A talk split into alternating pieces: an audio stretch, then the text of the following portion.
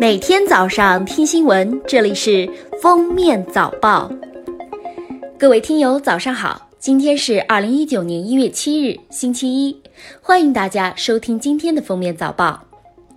今天到明天，美国副贸易代表格里什将率领美方工作组访华，与中方工作组就落实两国元首阿根廷会晤重要共识进行积极和建设性讨论。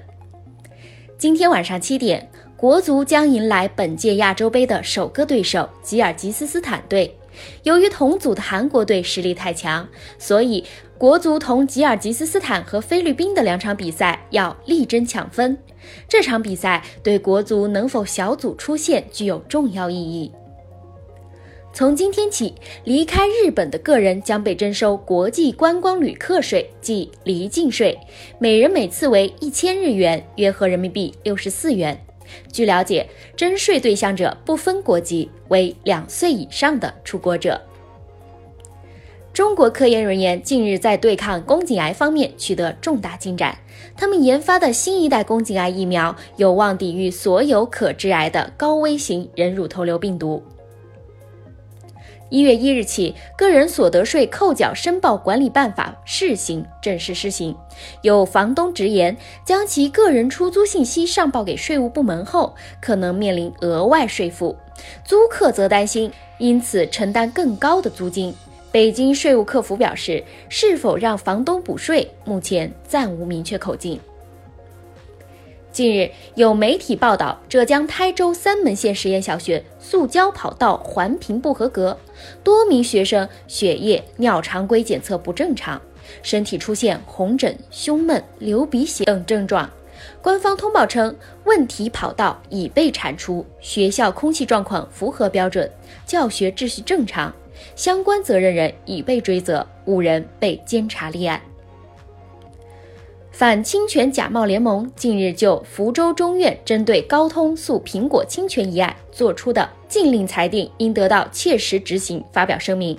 声明指出，苹果公司对中国法院依法作出的生效裁定应当尊重，并根据裁定自觉履行禁令。近日，有人在微博爆料称，前国脚高某与其女友因涉毒被警方抓获。还有人爆料称，高某被捕原因是参与贩毒。国家禁毒委员会办公室官方微博澄清真相：高某因在社区戒毒期间再度吸食冰毒被抓，被行政拘留十四日，同时强制隔离戒毒两年。高某无贩卖毒品情况。一个专售劣质保健品的犯罪团伙近日被警方摧毁，八十三人被刑拘。市场价二十元的眼药水，换个包装，打上宇航员专供名头，以一点二万卖给老年人。团伙还筛出存款多的老人，带到山寨医疗机构参加血液清洗等项目。一月四日傍晚，映秀好人杨云清突发疾病过世，享年六十八岁。二零零八年五月十二日汶川地震时，他曾在九天九夜时间里救出十二个村民，却没能救回自己的妻子。近日，云南曲靖高速公路上，一辆小轿车因错过高速出口匝道，急停并试图倒车，致后方一车辆紧急避让后失控，撞上中央隔离带。随后，车辆继续在超车道内倒车，并再次冲撞后方车辆。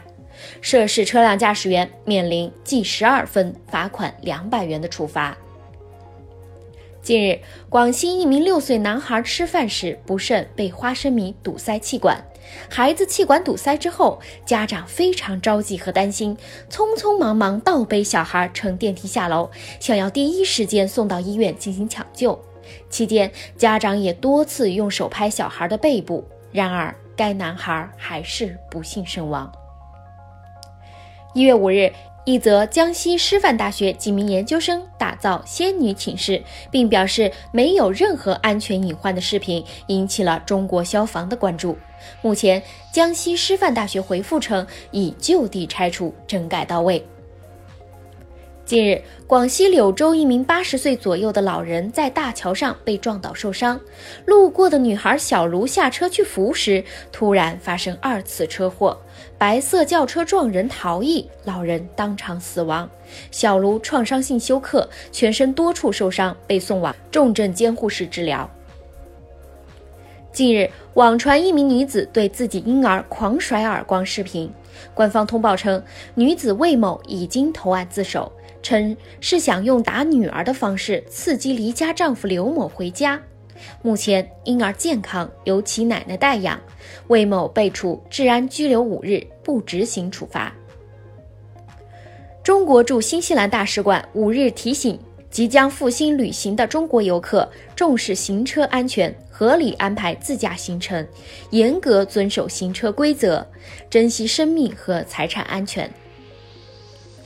近日。江苏淮安陈先生在聚会上喝了几杯白酒后，突然胸闷头痛，心跳加快，喘不上气，送到医院已出现休克症状。经了解，陈先生在喝酒前两天曾进行头孢输液，引发双硫仑反应。在这里，我们提醒大家，服用头孢等药物一周内千万别喝酒，啤酒鸭、豆腐乳等含乙醇的食品也别吃。近日。江苏淮北市公安局幺幺零指挥中心接到一男子报警称，天太冷，等了半个小时了，没见一趟公交车来，让警方派车来接。男子说，公交车不来，出租车太贵，你们弄个警车送一下，为人民服务的，这点小事儿你们还解决不掉吗？近日，英国皇家内科医学会专家在接受采访时建议，将肥胖列为疾病。其表示，肥胖并不是生活方式造成的，而是与遗传和生活环境有关。将肥胖定义为疾病，会减少肥胖带来的羞耻感。目前已发现有一百多种 DNA 与肥胖有关，这意味着有些人会肥胖，而有些人却不会。感谢收听今天的封面早报，我们明天再见。本节目由喜马拉雅和封面新闻联合播出。